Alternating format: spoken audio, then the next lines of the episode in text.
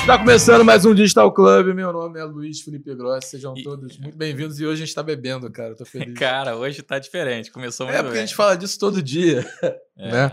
Que essa porra. Desculpa, que esse programa vai ficar muito melhor, entendeu? Quando a gente estiver bebendo. Só que a gente nunca faz. E, e hoje o nosso convidado nos inspirou. Cara, foi, Obrigado, Fábio. foi, uma, uma, uma inspiração divina aqui. Muito prazer, Lucas Estudas, mais uma vez. Agora eu quero ouvir. O que, que inspirou a gente a ter essa mesa de bar aqui, cara? Me conta, Fábio. Não, de nada pela contribuição. Acho que o programa realmente. eu, já, eu já cheguei chegando. E é um prazer aqui estar com você, Lucas Gross. Obrigado pelo convite. Vamos bater um, um papo aí regado a muita cerveja e ideias. Show de bola. Primeiro vamos falar do nosso patrocinador, o Instituto Brasileiro de Presença Digital, que no ano, desde o ano passado, já atendeu mais de 4 mil empreendedores, ajudando eles a construírem um canal de vendas digital para poder sobreviver num momento difícil, como pandemia, né? Até porque hoje em dia todo mundo pede tudo pelo celular, cara. Então, se você não está lá vendendo, você está deixando dinheiro na mesa, efetivamente. Lucas, com você, cara. É, só pra complementar aqui, porque a gente falou de pandemia, mas, cara, pandemia só acelerou o comportamento. A verdade é que a gente já tava numa rotina de entrar no meio digital cada vez mais. Eu perguntei pro meu pai o seguinte: pai, você tem assinatura do Globo há quantos anos? Ele falou: tem mais de 20, mas ele perdeu a conta. Eu falei: é, agora você vê a notícia no, no, no, no teu telefone, na TV. Pra que, que você tem? Ele falou: porque eu gosto de encostar no papel.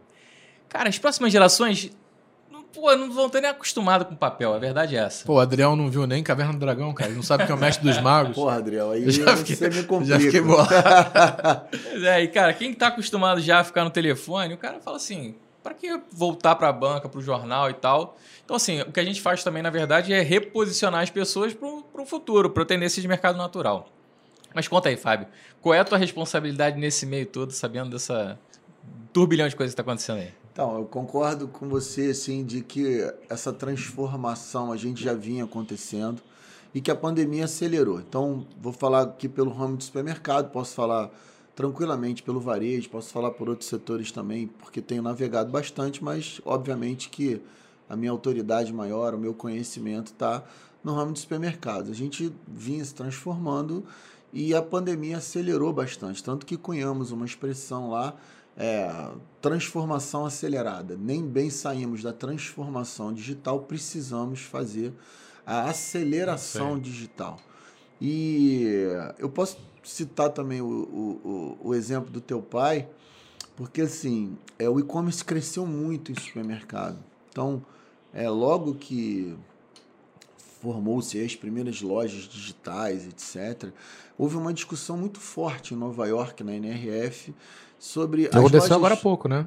É, as, as- as lojas físicas vão acabar. Então os mais precipitados disseram sim, elas vão acabar, porque né, vão migrar tudo para o digital, mas rapidamente a voz da razão entendeu que era uma complementariedade. né? Perfeito. A loja física não vai acabar, mas ela precisa se transformar, precisa ter uma experiência diferente. Então, é isso que nós estamos muito antenados, na experiência de compras do consumidor e respondendo objetivamente a tua pergunta, essa é a nossa responsabilidade. Desde 1930 nos Estados Unidos, 1950 no Brasil, o nosso modelo de compra ele é muito parecido. O consumidor entra na loja, pega o carrinho, tira da gôndola, bota no carrinho, tira do carrinho, coloca no checkout, tira do checkout, volta pro carrinho, tira do carrinho. coloca- A gente precisa transformar isso. E é isso que a Serge lidera, é isso que esse pensamento, esse mindset precisa estar com foco 100% no consumidor. Por que, que eu não posso pagar as compras pelo app? Por que, que eu não posso procurar a vaga pelo app?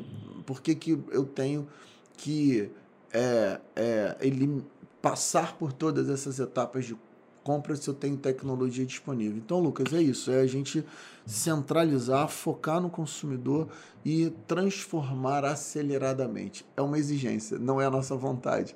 Eu gostaria de me transformar digitalmente para depois acelerar. Não dá tempo. Fica a minha primeira dica aí para quem está nos ouvindo. Não dá tempo, vamos embora, vamos fazer. Cara, transformar aceleradamente. excelente. Eu acho que já vai ter pauta para muita conversa aqui, né? Uma delas, quando você falou isso tudo, me lembrou de um case, acho que da Hellman, se eu não me engano, que ela botou uns carrinhos inteligentes que você pegava algum item no supermercado, identificava o item e te recomendava uma receita com aquilo, né? Então, assim, cara, para quem não cozinha tão bem, não tem muito repertório como eu, essa ideia é maravilhosa. Cara, por que você não faz esse prato de noite? Pô, que bacana, o que eu preciso mais? Né? Mas antes de falar dessa transformação digital e todo o impacto, cara, conta um pouquinho da tua história, como é que tu começou, como é que como é que você foi para esse mercado, né? Acordei Caramba, e falei, cara, entendo o colégio falando quero supermercado. Eu nasci para supermercado. Não, essa história é muito gostosa, muito boa, muito legal, porque é, eu sou advogado de formação, né? E assim, eu fui chamado para montar um departamento jurídico de um supermercado de renome. E aí, na minha entrevista de emprego, Grossi, é, o entrevistador perguntou assim para mim: Mas por que, que você quer entrar para o varejo? E eu tinha 24 anos de idade, é, ainda não entendia bem o que, que era o varejo, o que, que não era.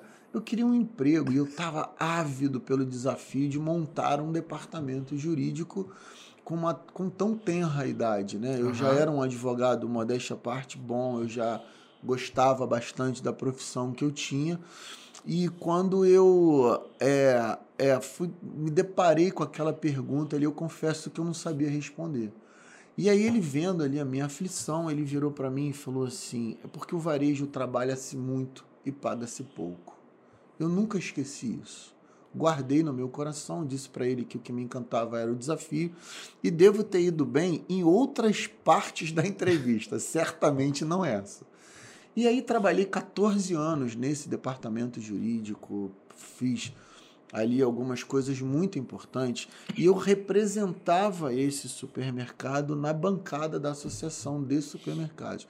Então eu sentava com os donos de supermercado e esse o supermercado para o qual eu trabalhava me demandava, olha, vai lá e resolve isso. E aí, Lucas, eu nunca resolvi um problema individualizadamente. Eu nunca resolvi aquele problema do supermercado que eu trabalhava. A minha cabeça sempre estava no coletivo.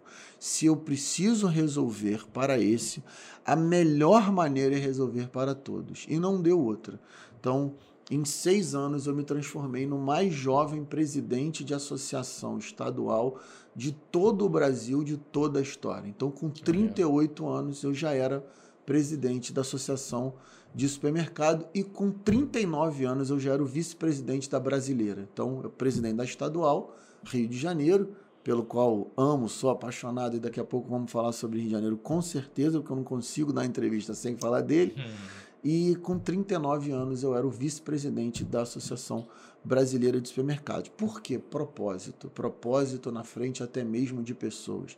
Pessoas é o nosso grande ouro, o nosso grande diamante. Mas propósito é o que guia as pessoas. É o que é, o, é a chave que é, soluciona a dúvida. Então, na dúvida, segue o teu propósito. Cara, a gente e é fala. Isso. A gente aí fala... tô aí até hoje, tá aí. a gente fala muito disso aqui, né? E, e eu, eu, brinco que, pô, a gente entrevista CEO de várias empresas, fundadores de várias empresas, de vários negócios.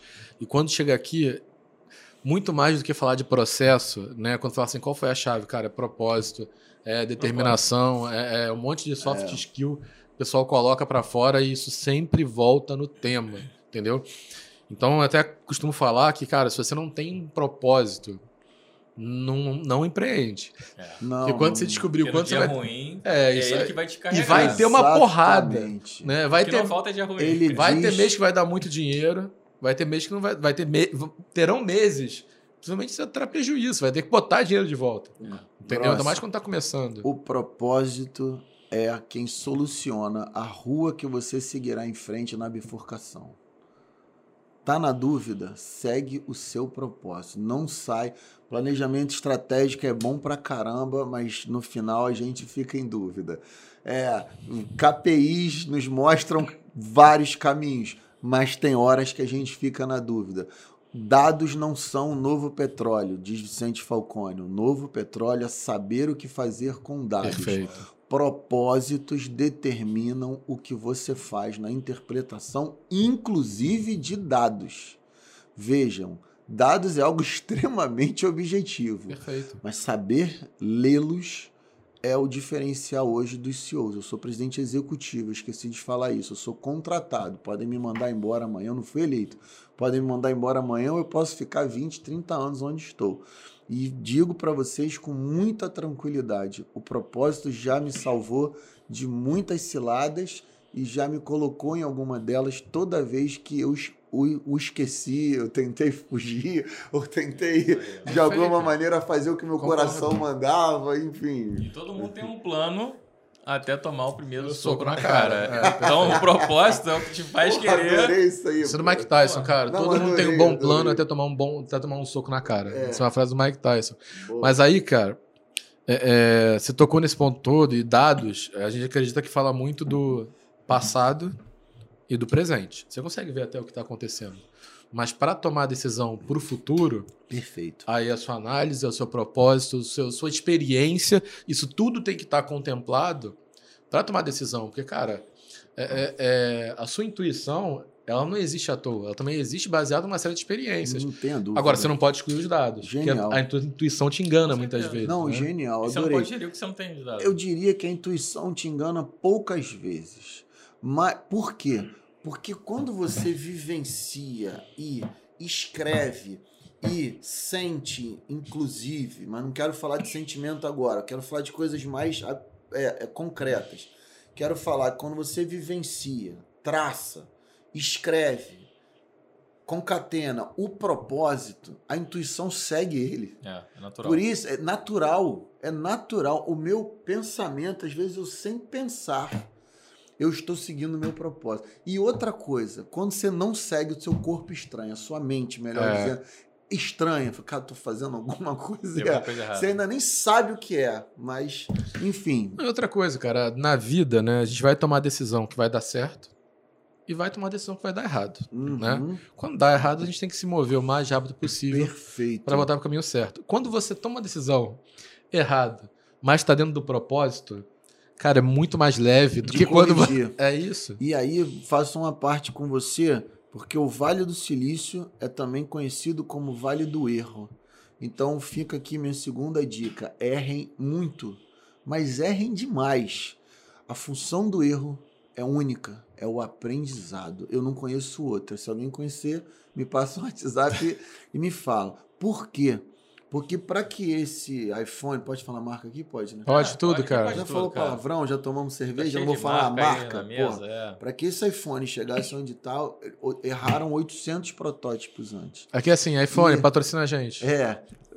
E eu ia falar merda, fiquei quieto. Enfim, é, e a velocidade de consertar o erro é o que te distingue do teu concorrente. Perfeito. Isso é importantíssimo. Antigamente a gente não podia errar. Eu tenho 44 anos, Lucas, fiz ontem. Por isso por- Parabéns. por parabéns. isso é que a gente tá por isso é bebendo cerveja aqui. Não é porque a gente gosta, não. É porque, Ó. porra, foi meu aniversário ontem. Mas, Um É. brinde, um brinde, pô. Porra, eu posso brindar com isso aqui? ó, mas eu quero denunciar o Lucas. Já já eu vou fazer uma denúncia de uma fake news proveniente do Lucas. Mas já já, espera um pouquinho aí, pra vocês não, não largarem aqui e ficarem curiosos para ver. Mas então, só finalizando a frase, é que a velocidade de, de consertar o erro é que distingue o concorrente. Eu tenho 44 anos. Fui criado, não pode errar, não pode errar, não pode errar. Veio o Vale do Silício, acabou com isso. Erra, erra, erra. Só conserta rápido e, e, e vamos pro jogo. É porque quem não pode errar não tenta, né? E você nunca vai andar pra frente. Você vai ficar parado. Mas Qual, qual é a melhor maneira de você não errar na vida? Sacou? É não fazendo nada. Não, então. Então, mas é que a minha geração, Bob Iger tem os milênios, eles falam assim, você não, não, não pode admitir o erro. O erro é zero. E no outro dia eu tava conversando com um líder aí, quer dizer, líder não, que se intitula líder, né? Uhum. Com, pô, falo mesmo, pela saco, que se, se diz líder. E ele falou, eu não admito erro. Olhei pra cara dele e falei, cara, eu não admito é que você seja líder Cara, e que você me inspire. E mais o André Portes, que já deu a entrevista aqui. Teve com a tem gente uma aqui, palestra cara. brilhante, brilhante. E ele diz que a coisa mais importante que a gente tem na vida é a mente. não é, não é, não é não são nossos filhos, não, não, não, é a nossa família. Porque todo engraçado ele dá a palestra, ele, o que, que a gente tem mais importante do mundo? É meu pai, minha mãe, minha família. Não é, é a mente. Porque sem a mente a gente não consegue sequer amá-los. E aí ele diz que na nossa mente existe um dispositivo né, da neurociência dizendo que é, a gente capta coisas sem filtrar. A nossa mente deixa coisas entrar nela, coisas, é, valores, ah, premissas, conceitos, ideologias, sem filtro. Então a importância de quem cerca a gente é muito maior do que a gente imagina. Eu acho isso genial. Eu acho isso genial. Então, um pela saco desse dizer para mim que eu não admito erro, pô, tô fora. Olha né? só. Eu não quero nem conviver mais com essa pessoa. O- o- Porque se ele fala uma besteira dessa, ele vai falar muitas outras que distraidamente time? eu posso aceitar, Lucas. Não, e que líder é esse que o time não pode errar? É o, é o time que não vai inovar. O Bob Hum. Iger né, tem um, um- um livro muito bacana, até Perfeito. recomendo. É bom você falar quem era Bob Iger também. Ou quem é o Bob Iger, né? É, então, ele é o ex-CEO da Disney, né? Acabou de entregar o cargo depois de ficar lá um bastante tempo. E ele tem um livro que é Onde a Mágica Acontece. Não é só sobre a Disney, é um pouco sobre a trajetória dele. Ele fala o seguinte: inovar ou morrer. Isso aí é a máxima mesmo. Agora, não dá pra você inovar sem errar. Na verdade, você tem que aceitar o erro, você tem que permitir o erro, mas não transformar aquilo na sua rotina, mas sim no. Se você errou tentando acertar, tá tudo bem. É, e en- entenda, tá? Só pra deixar claro, porque sempre tem alguém que é, tem um problema de interpretação e vai colocar de uma forma ruim. A gente não vangloria o erro. O erro não é objetivo. É, mas é o Mas meio. É isso, mas ele tá na jornada. Ele tá Tem que- presente. Ele tá na aceitar jornada, ele genial, adorei, é isso mesmo. Ele tá na jornada, ele faz parte da jornada. E se você não estiver errando, é porque você não tá fazendo Por nada. exemplo, Já tá se o Lucas- não, tá expondo, O Lucas está errando em alguma coisa nessa mesa. Daqui a pouco eu falo. O Adriel cometeu erros graves aqui, que eu fiquei sabendo antes, mas daqui a pouco eu falo também. Você que não tá vendo, o Adriel tá ali, tá? Se o ele Adriel é o dono do se ele me programa. autorizar, eu conto. Você autoriza, Adriel? Não, tô, tô censurado. Censurado. Mas olha só, você falou em chave, né? A gente tava falando sobre chave. Chave é um negócio que é muito simbólico, né? E a gente não tem só o simbolismo é, das relações pessoais, a gente tem simbolismos também que a gente traz para as nossas empresas. Inovação acho que é um simbolismo super importante. Acho que é um negócio que a gente tem que carregar é um negócio que, a gente- que faz a gente sempre acordar como se fosse uma espécie de norte. Que outros nortes, além de, lógico, né, a gente está falando aí de mente, dados, é, inovação, que, que, que mais que, em termos de propósitos, norteiam a tua carreira e o que você traz para o teu time? eu vou cara? fazer uma coisa muito feia. Fala. Eu vou atravessar a pergunta do Lucas. Segura essa pergunta. Pronto. Anota aí, Adriel. Que bom, porque eu não sei responder, me dá tempo para pensar. Não, o que eu ia falar é o seguinte, né? A gente tá falando muito de erro, né? Você comentou que quando você. Desculpa, cara. Fica uma. Você comentou que quando você. Tem cerveja na mesa. Puta Tava bicho. nas Tô reuniões em lá. casa, né, irmão? Pô, Você comentou do quando que tava nas reuniões lá que você, quando tinha um problema no supermercado, você defendia o problema de todo mundo. E agora a gente Isso. falou do erro. É, Cara, conta um pouco do que, que eram esses problemas e quando que você errou. então Qual foi aquele erro que mais te ensinou? Muito bom. Cara, assim, tava engraçado, tava conversando sobre isso ontem com uma pessoa é, próxima a mim. A gente sabe, a gente bota os caras É, disfarçados igual- pra, é, pra ouvir a conversa. eu- A gente bota, sabe esse bagulho do. do, do Era o Adriel do tava lá. Instagram, O Adriel tava, tu não percebeu. eu O vou, Adriel tava lá. vou, vou, vou fazê-los pensar comigo. Existem líderes de equipes, existem líderes de massas. Os políticos, às vezes a gente acha que um líder de uma equipe de 10, 20 ou 30 pessoas pode liderar massas. E talvez nisso a gente esteja pecando demais. Então, é existem as características universais da liderança que todos sabem, eu não vou aqui dar aula de liderança para ninguém. Todo mundo que está assistindo é líder e se não é, deveria ser e começar a- por ser líder de si mesmo. Então, se eu não consigo me liderar, eu não consigo transformar o mundo. Perfeito. Então, meu maior líder sou eu. Esse é um grande ponto. O segundo grande ponto é que quando eu sentava à mesa, eu exercia a minha vocação de líder de massa. Porque se eu resolvesse o problema, e agora eu vou falar a marca, caguei. Mundial, eu trabalhava para o supermercado mundial, o menor preço total. É que hoje eu trabalho para todos os supermercados, aí nego fica com ciúme do cacete, mas porra, já tô tomando minha cervejinha aqui, tô em casa. Já falei, se eu fosse resolver só o problema do mundial, eu seria um grande líder de equipe, da minha equipe do mundial, da minha equipe que me liderava, do presidente, etc. Então, é, esse era um ponto. Quando eu começo a me tornar um líder de massa, eu começo a resolver o problema do setor inteiro. E não é, creiam, não é a mesma coisa. Não é a mesma coisa, Acredito. não é. E ontem, meu aniversário, diga-se de passagem, eu resolvi, entre aspas, um grande problema de massa que interferiria numa atividade que gera 38 bilhões de reais. Esse é o faturamento dos supermercados aqui no estado do Rio de Janeiro que eu lidero. Então, assim, é preciso, é uma cirurgia. Se você corta pouco, você não tira o tumor. Se você corta muito o paciente, você mata o paciente. Então, é uma responsabilidade muito grande. E o que eu quero te dizer, assim, onde eu errei, que me deu o maior aprendizado, etc., foi justamente não. Olha que, olha que curiosidade, olha que coisa assim, é extremamente curiosa, vamos dizer assim. Foi quando eu começava a ter tanta responsabilidade que eu não dosava o meu poder. Eu vou explicar melhor. Porra, legal falar isso, né? Para grandes poderes, para grandes Sim. poderes, grandes responsabilidades. Você está colocando assim que o erro não foi tipo assim, cara, tomei uma decisão errada, não. É não. É comportamento. Eu tomei várias decisões erradas. A gente fica aqui até amanhã falando das minhas decisões erradas. Eu tomo decisões erradas todos os dias. A maior delas foi o período da minha liderança de massa, onde eu não entendi o poder da minha ação com a responsabilidade que eu tinha. Eu deixava que aquela tamanha responsabilidade me consumisse a ponto de não entender o poder que estava na minha mão.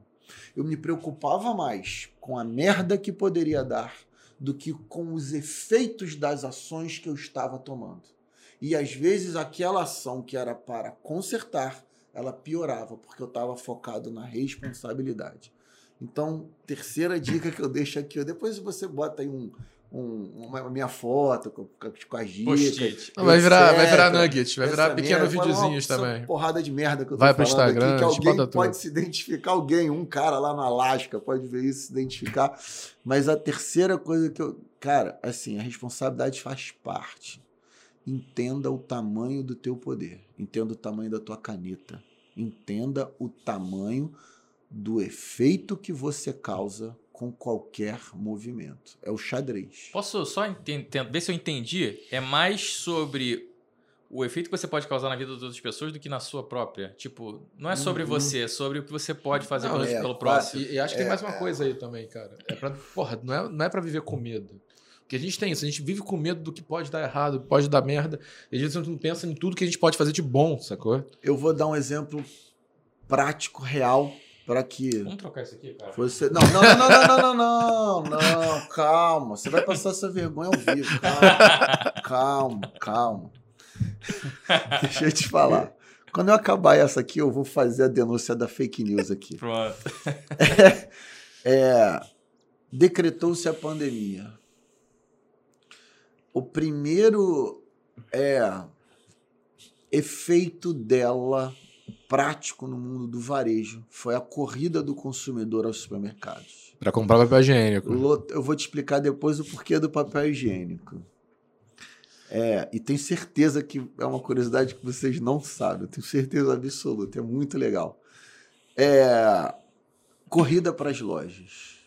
Eu, como líder de massa, olho para aquilo e falo: vai dar merda. Liga o plantão do vai dar merda. Uhum. Chama a equipe do vai dar merda, porque vai dar merda. É aquela Pensem. musiquinha, né? Vai dar merda, vai dar merda. Não, mas vai dar muita merda. Pensem. Supermercado é um local fechado, é uma caixa de bombom. Perfeito.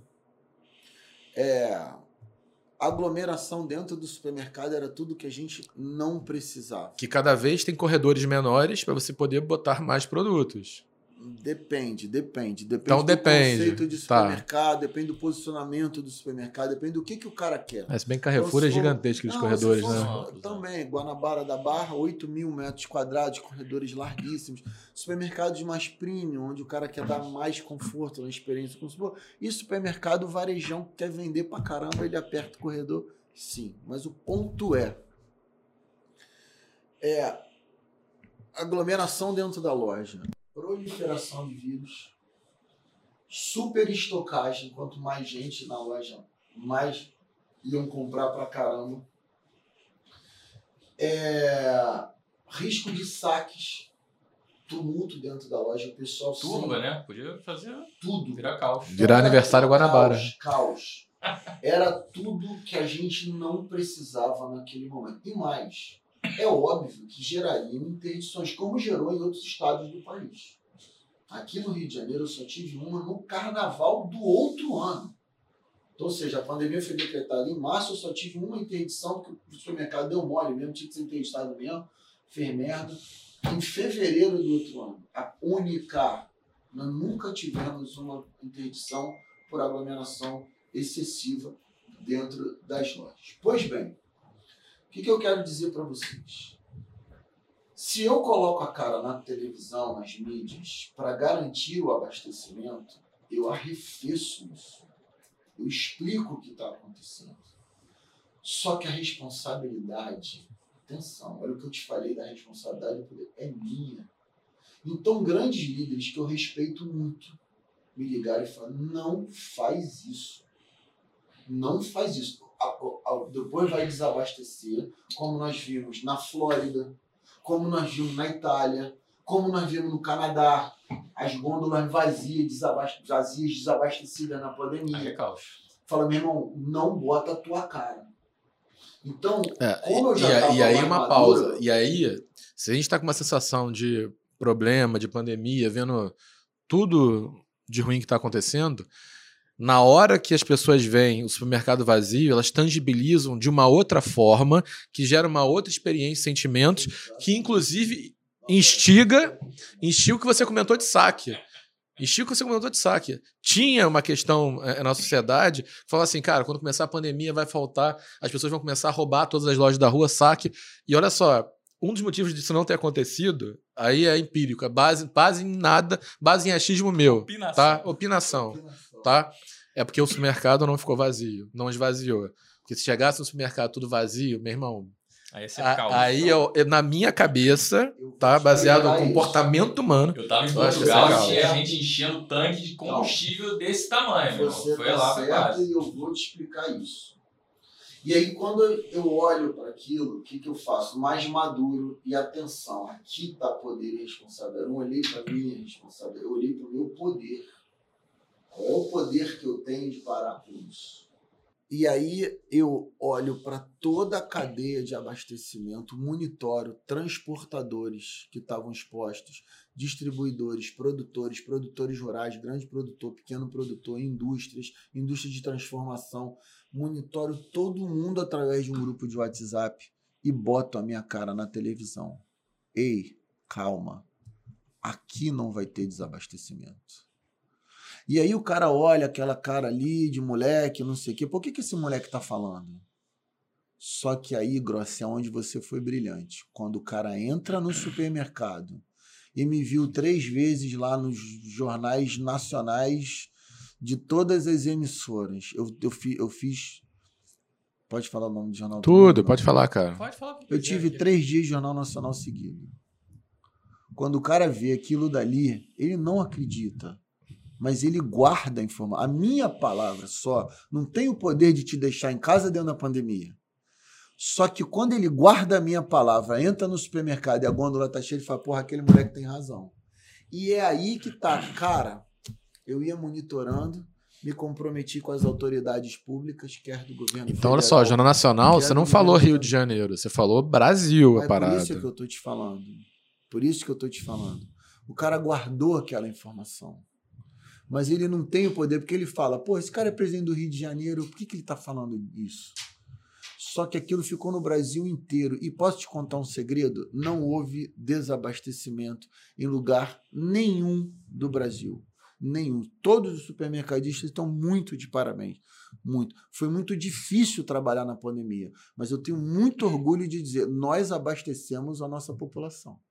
Não faltou nada, nem o álcool em gel. O álcool em gel era um produto de, de, de procura mundial e que a gente conseguiu liberar o álcool líquido lá na Anvisa. E quando o álcool líquido entra rapidamente, em 15 dias de pandemia, já tinha álcool em gel para todo mundo disponível. Então, assim, é, Lucas, eu espero ter respondido a tua pergunta agora com um exemplo prático. Muito prático. Eu botei a cara. Era difícil. Fiquei sem dormir, etc. Mas esse é o papel.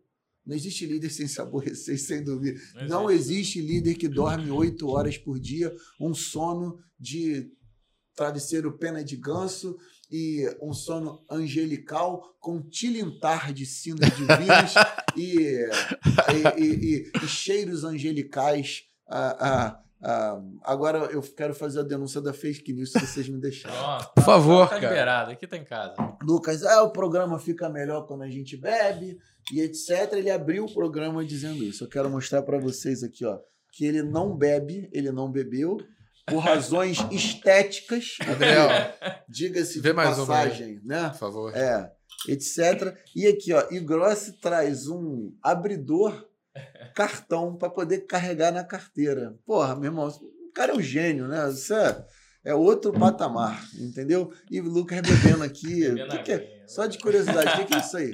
É água. Ah, endócrino é. mandou beber 9 litros d'água por dia, né? tipo isso. Tá certo, parceiro. Agradeço meu pai que me ensinou que. Agradeço meu pai que me ensinou que o homem prevenido morreu de velho. É com água mesmo, né? Você não vai passar Não, com água e com copo de plástico. Tá difícil a situação desse rapaz. É, é porque aqui agora eles estão fazendo racionamento vive até de um, copo de plástico. Vive cara. um drama, amigo. O Lucas vive um drama. Cara, mas eu, eu tava em Portugal, né? Durante esse, esse, esse auge do problema.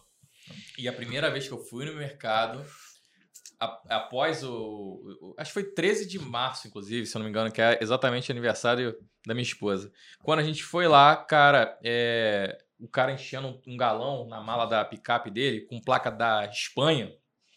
E, tipo, em Portugal, o cara com placa da Espanha enchendo um tanque. Walking Dead, né? Zumbi, é. ferrou, o bicho pegou. Aí você, todo mundo, os caras com camisa do Barcelona. Eu falei, cara, complicou o negócio lá, já começaram a fechar as coisas aqui e cheguei lá, acabou o quê?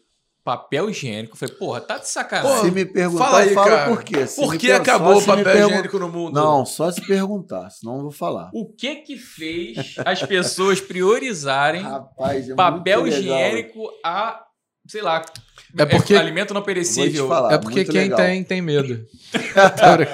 Também. Mas olha só, olha, olha o efeito que gera determinadas atitudes. A do galão, eu me preocuparia também. Um cara com a placa da Espanha, enchendo um galão para estocar Aqueles em Portugal. Não, tipo parece, então, parece é uma cena, é uma cena cara, que é, te faz pensar. É, é filme um... de apocalipse zumbi isso, é, né, cara? É, meu bunker, prepara meu bunker é, aqui. É uma cena que te faz pensar. O, o carrinho de compra cheio de papel higiênico também. E eu vou dizer para vocês, quando você está em casa, você consome mais papel, você vai mais vezes ao banheiro. Sim. E nós aqui ocidentais, a gente tem o hábito muito mais de usar o papel higiênico também para principalmente fazer o asseio do nariz. Os orientais usam muito lenços, Sim. os europeus, etc, também.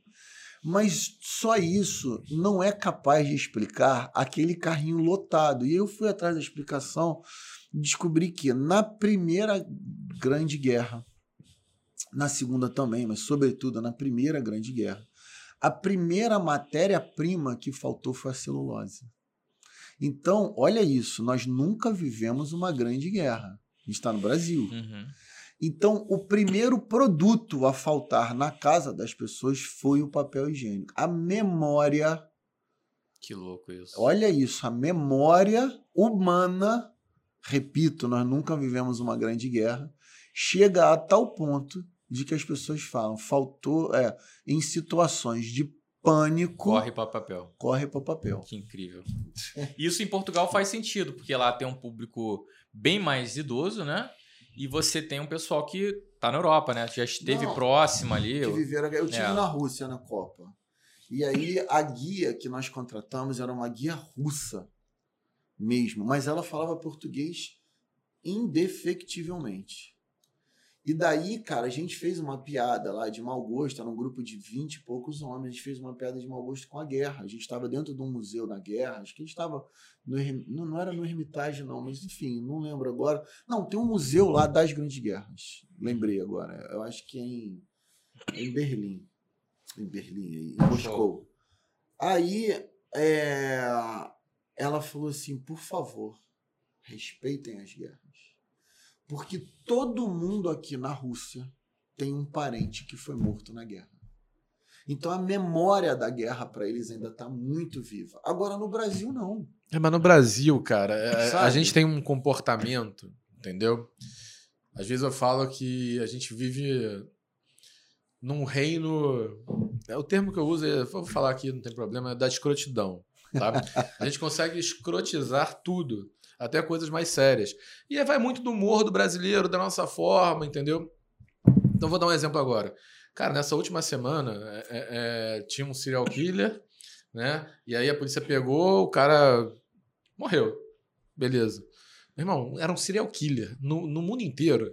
Isso ia ser tratado, tipo, pô, um serial killer, caramba, preocupação, pegou. No Brasil, no primeiro momento que surgiu um serial killer Meme. fugindo, piada, já Meme. virou piada, cara. Não, Cara, Incrível. o- o- durante O brasileiro todo o momento, toda a jornada né? do serial killer, sacou? Pensa na bomba nos Estados Unidos e a É. galera fazendo piada em tudo quanto é canto. Impossível tu pensar numa coisa dessa. É um serial killer mesmo, não é uma piada, é um cara que De mata as verdade, pessoas. é, pô. cara. E o cara virou piada em tudo quanto é lugar. É. Tipo assim, a perseguição dele era piada, tudo virou piada. é verdade. Então a gente tem um comportamento, né?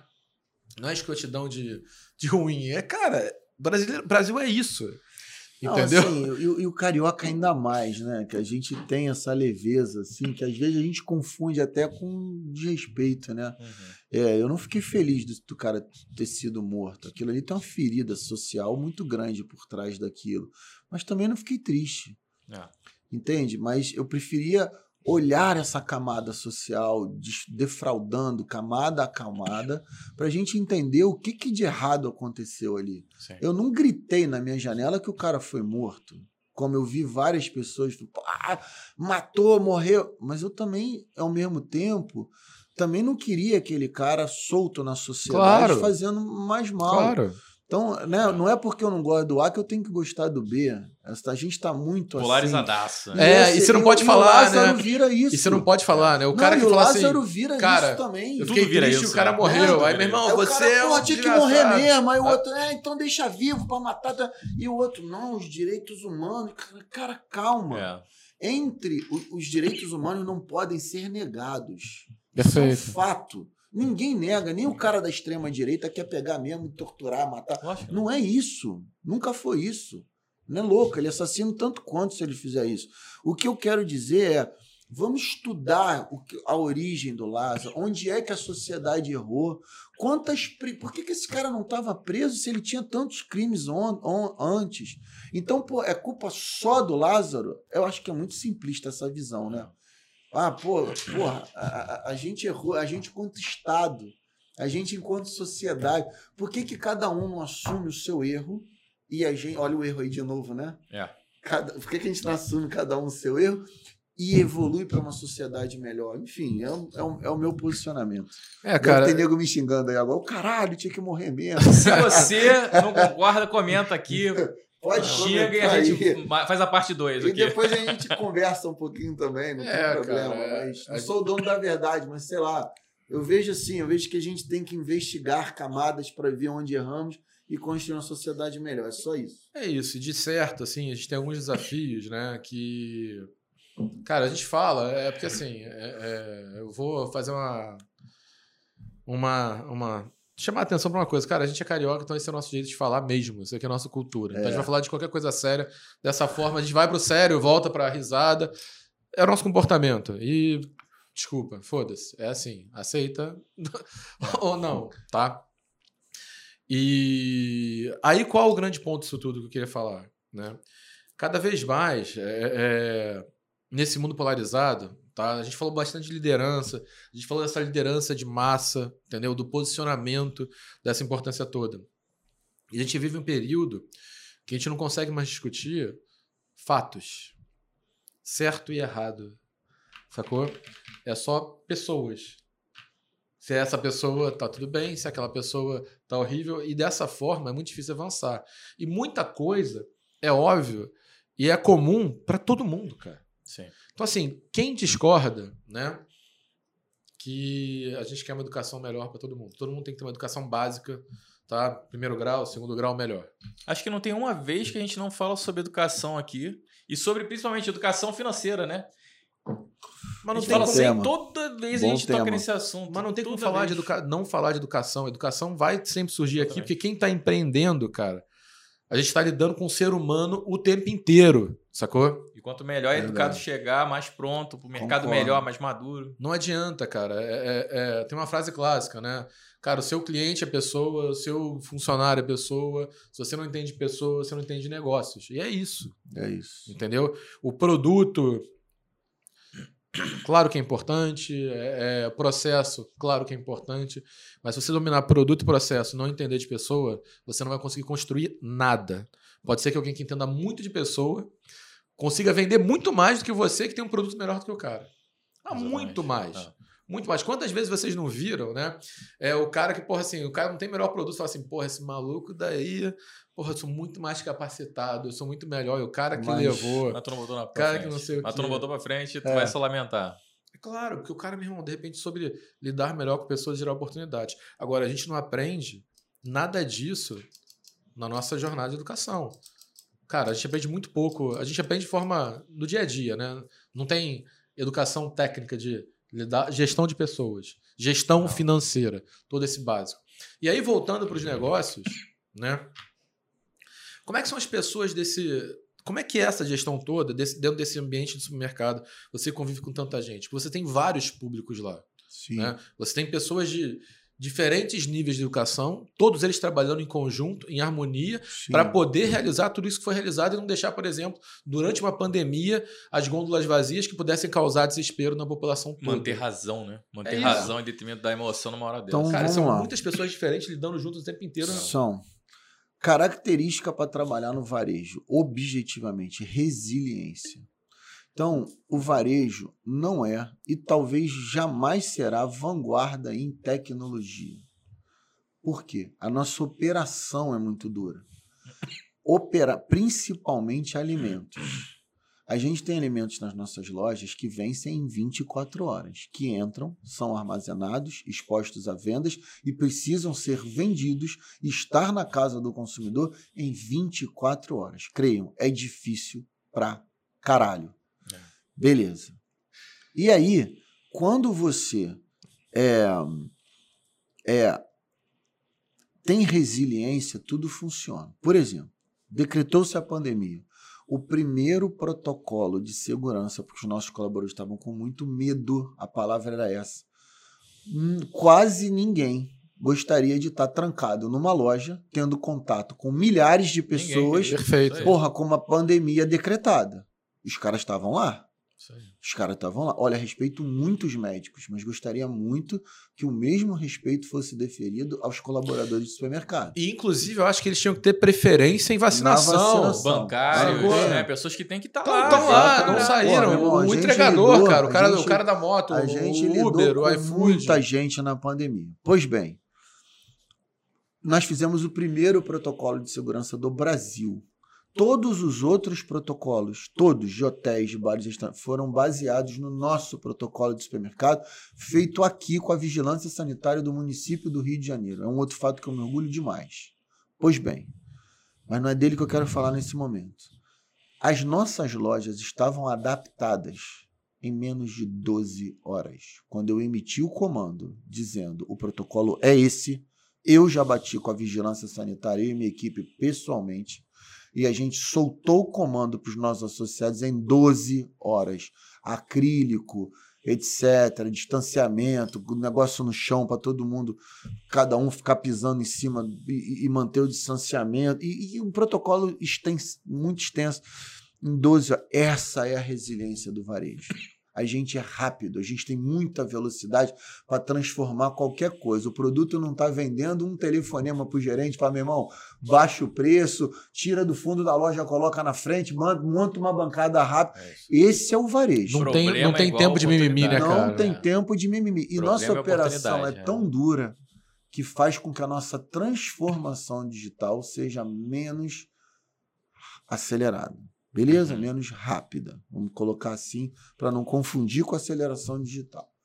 Pois bem, é é uma mão de obra que é, precisa cada vez mais de qualificação. Por quê? A experiência de compra do consumidor tem que ser a melhor possível. O cara está comprando no digital. O varejo é concorrência pura. Uhum. É, preço é indissociável do varejo, mas não é tudo. Não é tudo. Então, vejam, aliás, nem deve ser tudo. O Walmart é o maior varejista do mundo. O Walmart é notabilizado no mundo inteiro pelo menor preço. E aqui não vou ensinar, não vou dar a quarta dica, porque todo mundo já sabe.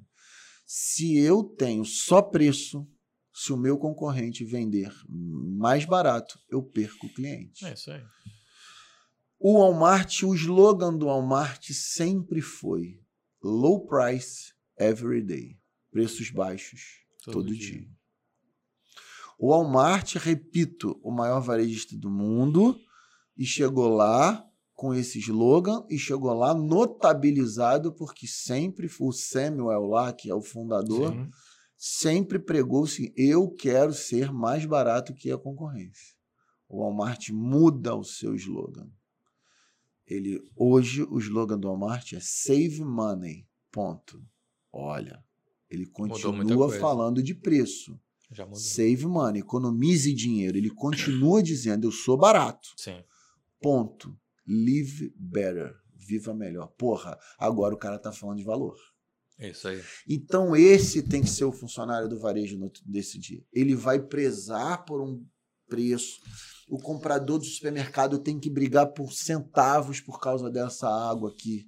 Mas, no entanto, entre um produto que tenha valor, que tenha conexão social, as marcas que não, não, que não é, cumpram com o ISG, as marcas que não estão alinhadas com valores, cada vez mais é mais importante seguir os valores sociais, respeitar a diversidade, respeitar, promover inclusão, é, é, é, conectar com os valores ao redor da loja. Se eu moro num bairro que tem um encontro de motociclistas, o encontro de motociclistas tem que ser dentro da minha loja, porque eu tenho que gerar conexão emocional.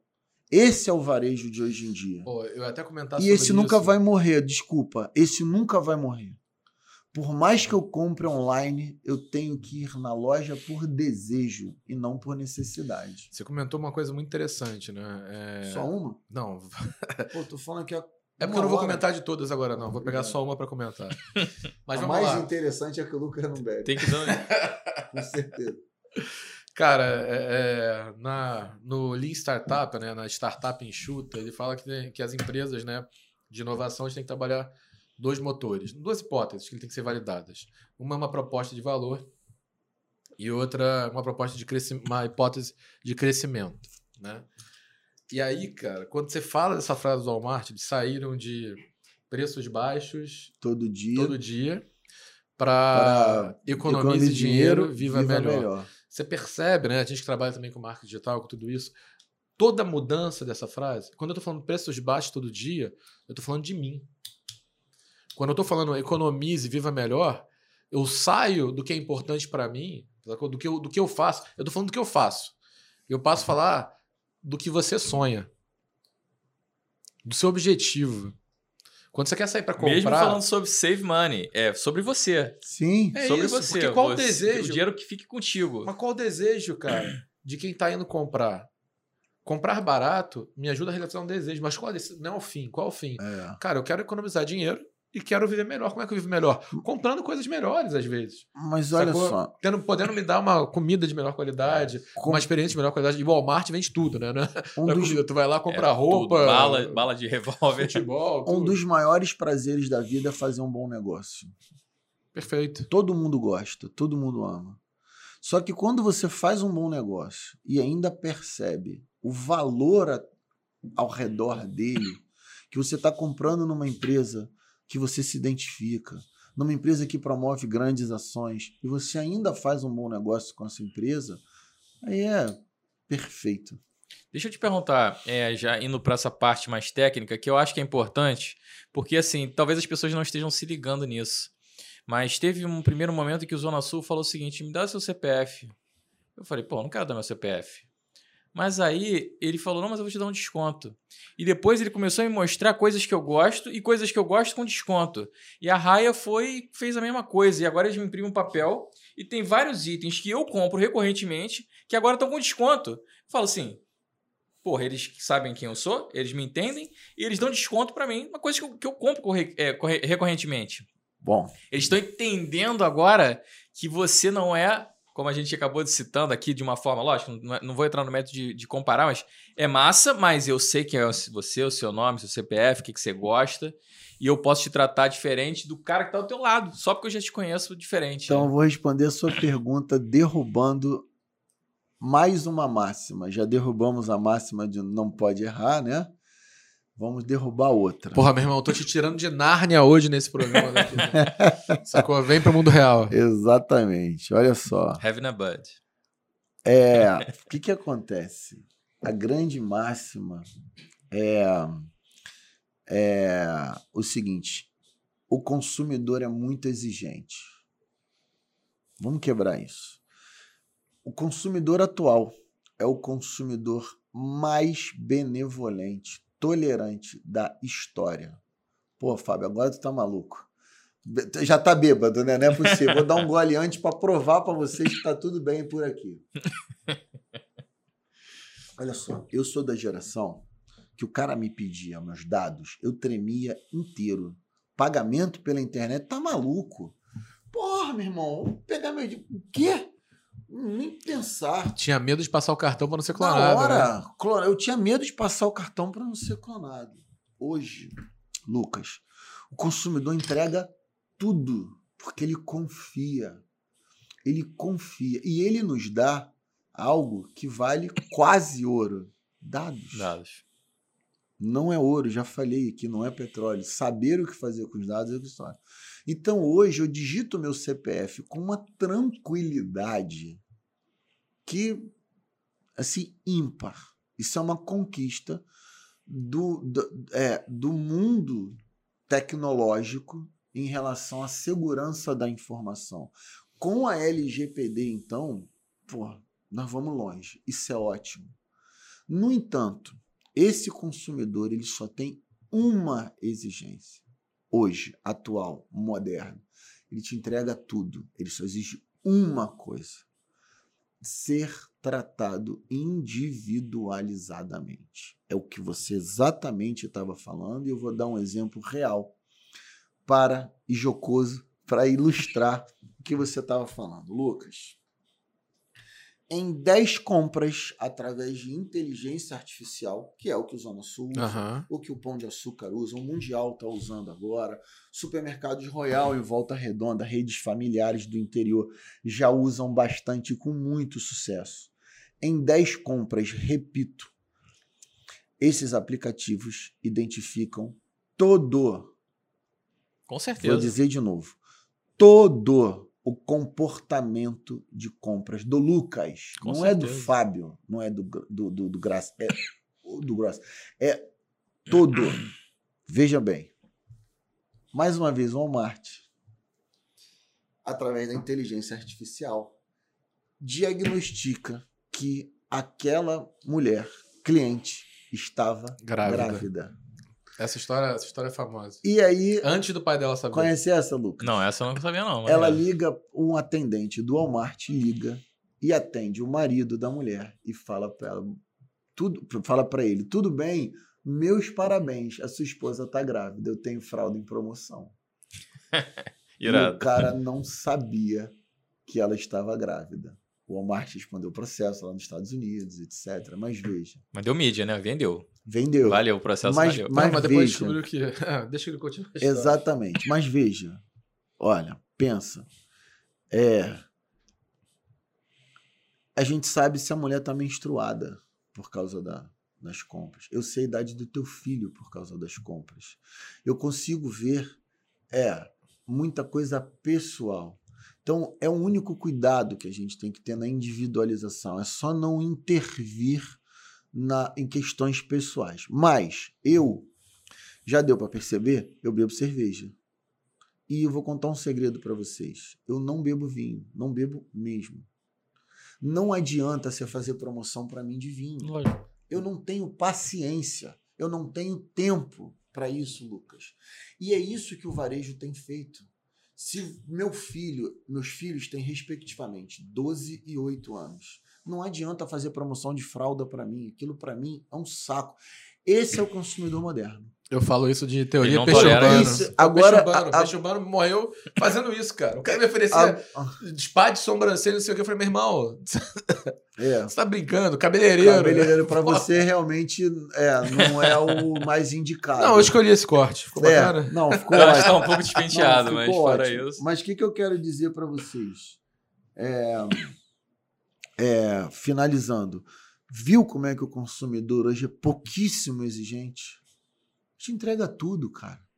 Ele só quer ser atendido, bem atendido, de forma individualizada. Na Ponto. era da automação, Ponto. o que reina é a personalização. Simples assim. Ponto. E vende mais. Quando você liga lá pro, pro banco, pro E telefone, digite um para. Porra, nove, nove, nove. É. Eu quero falar com alguém, porra. Eu, Eu não quero, gosto. porra. Eu quero falar com alguém. Lógico, é porque você, Então, você não quer ser tratado como massa, né? Você quer ser Então, tratado Lucas, individualmente. Mas aqui você me deu um gancho. A tecnologia no varejo ela só serve para duas coisas.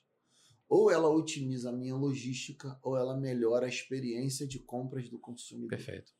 Só. Todos os dias eu recebo uma startup, alguém que tem a solução mágica para o meu negócio. Se for pra tirar fila, cara, Aqui eu é a já, quarta dica. eu já dei mentoria pra 300 negócios. Vou acabar com a fila do supermercado. Eu Falei, cara, acaba com o teu negócio. Não começa. Me escuta, porque eu já, foi, já foram mais de 100 falando comigo sobre isso. É, aqui eu vou dar a quarta e valiosa dica.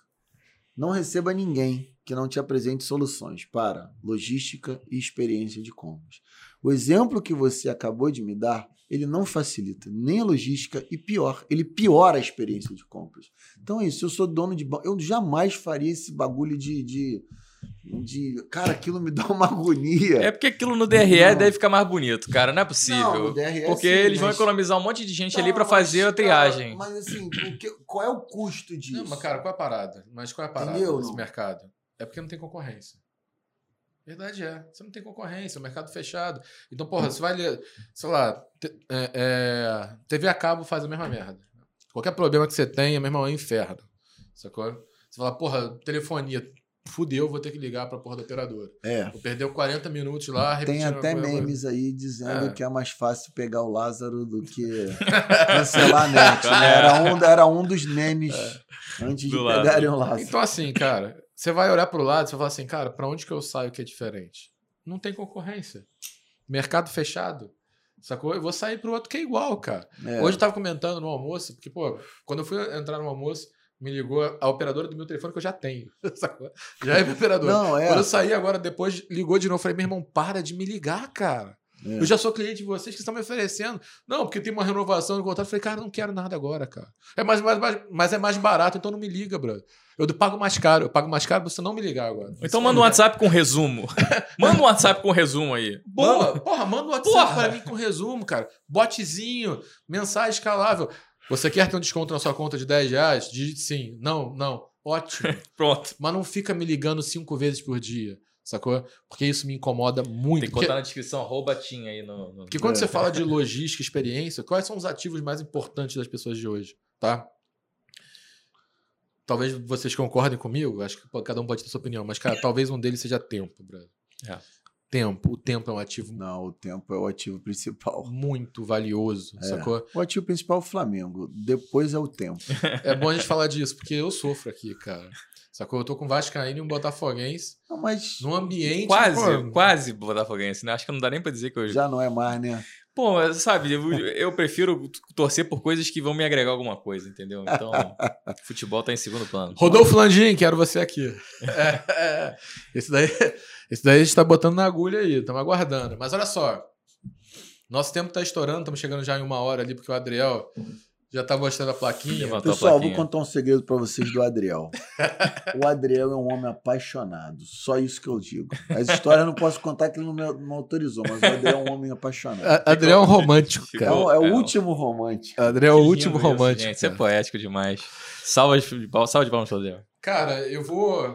é, é, vai parecer piada, mas não é piada. É porque tem uma das pessoas que é do nosso time, o Roger, né? O Roger agora tá na- no Nordeste fazendo visitas técnicas da nossa equipe lá, visitando o Sebrae da região. Tava em João Pessoa. Não sei se ele tá mais em João Pessoa, se ele tá em Natal. Acho que ele voltou pra Natal já. É, ele tá rodando lá o Nordeste inteiro. E ele, cara, um cara é gestor de tráfego, sabe como ninguém faz isso tudo. É um cara, super cara que entende muito de marketing, de produção, até de eventos também, Uhum. cracaço. E ele tinha um sonho não realizado. E quando ele me falou o sonho, eu falei, cara, genial, porque eu sou fã desse cara. Tá? Aí eu queria trazer esse caso e esse poder pra cá, que é o poder do comentarista, do narrador, tá? Do locutor. do locutor do supermercado.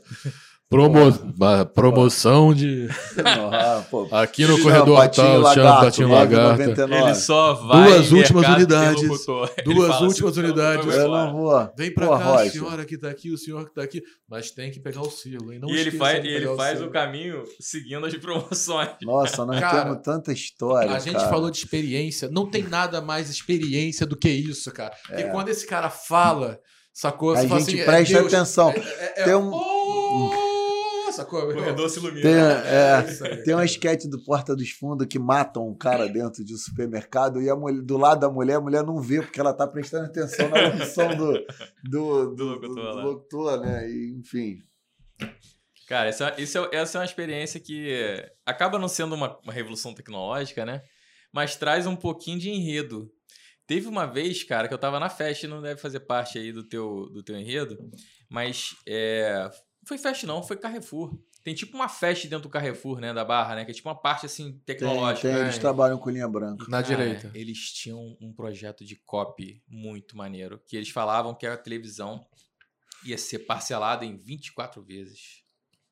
E era, tipo assim, uma televisão mega gigante. Eles falaram, você só vai saber daqui a 30 minutos. Ferrou. Tu não vai embora do mercado. Não, não vai, não vai. Não vai. É Daqui a filme de 15 suspense. minutos eu vou dizer o número do corredor. Aí todo mundo assim, caralho, corredor, não é Cara, quando a mulher falou, só vou falar por dois minutos, é no corredor tal.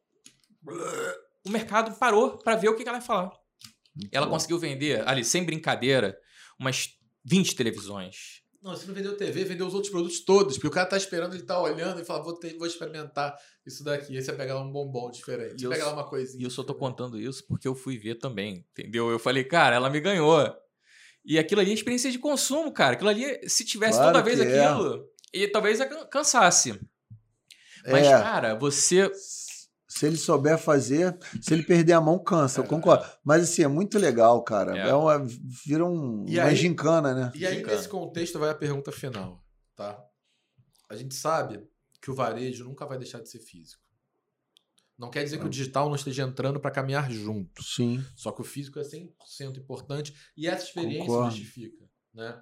A gente fala, sei lá, falou de Disney aqui. Cara, você não quer ir pra Disney numa viagem no computador. Você pode ver um desenho, um filme, mas é diferente você estar lá respirando o ar, andando no brinquedo, saindo não sei o quê, falando com os bonecos lá. É outra coisa. O mercado é igual. experiência também. Sim. É a experiência igual. Sensorial, né? Mas como que os mercados conseguem levar não uma experiência igual, mas uma boa experiência para o meio digital hoje em dia? Então, legal. Talvez seja um desafio deles, né? Não, um grande desafio e eu vejo muita gente boa fazendo muita besteira.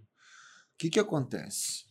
É, como eu te falei, rapidamente chegamos, nós, pensadores de varejo, à conclusão que o meio físico se complementa ao digital. Muito Perfeito. fácil de pensar isso, não vou perder tempo explicando sobre isso. É uma coisa só. Vai chamar de gôndolas infinitas. Eu concordo, gosto da, do termo. Né? O digital vira minha gôndola infinita. A minha gôndola na loja é finita, ela tem uma limitação física. No digital, o céu é o limite.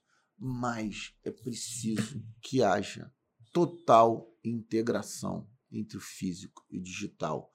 Não vamos esquecer que é a mesma empresa, a mesma marca, a mesma atenção. Aqui eu vejo muita gente errando, a mesma comunicação visual. Então, se eu entro no site do Guanabara, eu preciso me sentir na loja do Guanabara. Se eu entro no e-commerce de um supermercado, eu preciso me sentir fazendo compras no supermercado. Então, por exemplo, eu vejo muita gente boa. Não tem compra do impulso digital. Oi? Claro que tem. Claro que tem. Óbvio que tem. Então, o gerenciamento de categoria. Olha a galera de curso da internet aí que só vende no impulso. O cara. gerenciamento de categoria que eu tenho no supermercado físico, eu preciso ter no online. Então, se eu compro carne, eu tenho que ter o carvão, eu tenho que ter o álcool lá para acender a churrasqueira, do sal e por aí vai. Então, assim, é, é importante. Os valores pregados na loja física precisam ser reproduzidos na- no meio digital. É uma coisa só. Essa é a quinta e última dica. A sexta não vou dar, não vou dar. Eu tenho uma dica aqui que vale um milhão de, de, de Estalecas. de estaleca, mas não vou dar. Olha só, eu vou, eu vou, eu vou completar. aí é Se deixa eu pra... tivesse, eu botava pra mim. Isso pô. é a deixa pra ter um outro convite pra voltar aqui uma outra Não, aí vez, pra tudo bater bem, mais papo. beleza. Lógico. Eu- Na eu- próxima vez eu como. O eu- Adriel, o Adriel já vai estar casado, coisa e tal, entendeu? Eu vou dar a dica aqui, a sexta dica, então só pra dizer que a gente não ficou sem a sexta dica. Cara, as pessoas do mundo digital são de carne e osso, igual as pessoas do mundo físico, não Boa. muda nada, só isso. É isso, perfeito. Com isso, Ficamos por aqui. é, recados da paróquia, o Adriel tá me falando ali. Eu tenho que falar, cara, aquele protocolo lá de todo youtuberzinho. Youtuberzinho não. Dos youtubers grandes profissionais. Influencer. Eu admiro, cara. Eu sou fã dos caras, de fato. É. Eu vejo. Hoje eu vejo mais YouTube do que televisão. Não, você eu parece. sou mesmo. fãzão dessa galera você toda. Tem, é, você parece. Apesar de ter. É porque assim, eu tô deixando a barba crescer, porque quando eu for me vacinar daqui a pouco, eu tô com medo de me julgarem falando assim, porra, por que, que esse cara Muito novinho novo, tá é, novinho, é. tá vacinando? Não, você parece com o Felipe o Neto, quê. meu. Lembra muito. lembra bastante mesmo. Tem, você tem. Pô, Todo meu Felipe tio. Neto. Não, você falou que gostava, não é, Lucas? Ele falou, ah, eu gosto. Eu quero ver tu gostar do Felipe Cara, Neto. É isso que eu que quero ver. Cara, eu Já é mole dizer influencerzinho, eu gosto. Assume aí Vou publicamente. te falar só o seguinte: Ah, o primeiro vídeo do Felipe Neto que eu vi ah. era um falando sobre Crepúsculo. Que foi bom. Era legal, eu Era- gostava. foi bom, foi bom. Hoje, Era um hoje. era- não, não faz sentido, né? Não É, sentido. hoje, com todo respeito, não dá. Não dá. Tá? Mas tem público, é porque eu não sou. Não dá pra mim. Tem público, o público vai assistir. Que seja feliz, tá? Saiu politicamente. Eu botei na É ação lógico, politicamente. lógico, lógico. Pela lateral. Lógico. Não, cara, quando ele falou de literatura, cara, teve outro dia que ele falou assim: ah, por que, que dão esses livros horrorosos para as pessoas lerem? Meu irmão, aquilo me doeu tanto, Mas cara. como é que você sabe o que eu ele sou falou? viciado Assim, eu não tenho a menor ideia do que É, ele eu falou. também. Eu não acompanho, não. legal. Vamos lá. É, é. Mas eu falo por quê? É muito fácil. É Por porque hoje a internet, a mídia, ela transcende da- o- o ambiente que ela tá. Então, por exemplo, eu não vejo Big Brother. Eu sei tudo que acontece no Falou, Big falou, Brother. não explicou nada. Lógico. Eu também não sei nada de Big Brother. Não sabe quem é Carol acompanha, Conká? Eu não sei nada de Big. Brother. Não sabe de todas as histórias de cancelamento da Carol Conká? Não. É lógico não, que eu vi, não. cara. Não sei nem ouvi- quem é. lógico que eu ouvi Se falar. passado, passado Sabe quem é Juliette? Sim, essa eu sei. Só É pelo lógico número que de sabe. Não sei. É, ló- cara, não tem como. É no daqui a pouco, digital não dá daqui a pouco ela vai estar nos supermercados todos aí. É, no Não meio, tem como. Ela tá colada com a Anitta, meu irmão. Não Tá. Sabe quem é Ela- Gabigol? Ela disse não, não. Oi? Pra mim, os influencers. Sabe quem é Gabigol? Sabe quem é Rascaeta? Pronto. O maior influencer do mundo é o Cristiano Ronaldo, né, no Instagram. Ah, é? É, Sabia não. é, os, os, os Pô, tá futebolistas aí. estão... Que merda, hein? Sabia não. Galera, olha só, deixa sua curtida, compartilha esse vídeo com outras pessoas, ativa o sininho para quando tiver um vídeo novo, você ficar sabendo do que tá rolando, sacou? Deixe seu comentário, tem mais alguma coisa, uma- alguma chamada de ação, algum call to action que eu não falei? Adriel. Oi? Ah, assiste os antigos também, cara. Com Comenta certeza. com a gente. Sacou? Se você não gostar do que a gente tá fazendo aqui, pega aquela pessoa que te perturba, que te manda mensagem no WhatsApp, família, manda no grupo da família, manda pra eles assistirem. Sacou? Se você gostar, porra, manda pra aquela menina que você tá afim, ou pra aquele homem. Você fala, porra, esse cara é mó gatinho, sacou? Manda pra ele. O Adriel mandou pra namorada, porque o Adriel é um cara romântico. Porrada, O cara é romântico, é um cara ímpar. Um grande abraço, fique, ficamos por aqui até a próxima. Valeu!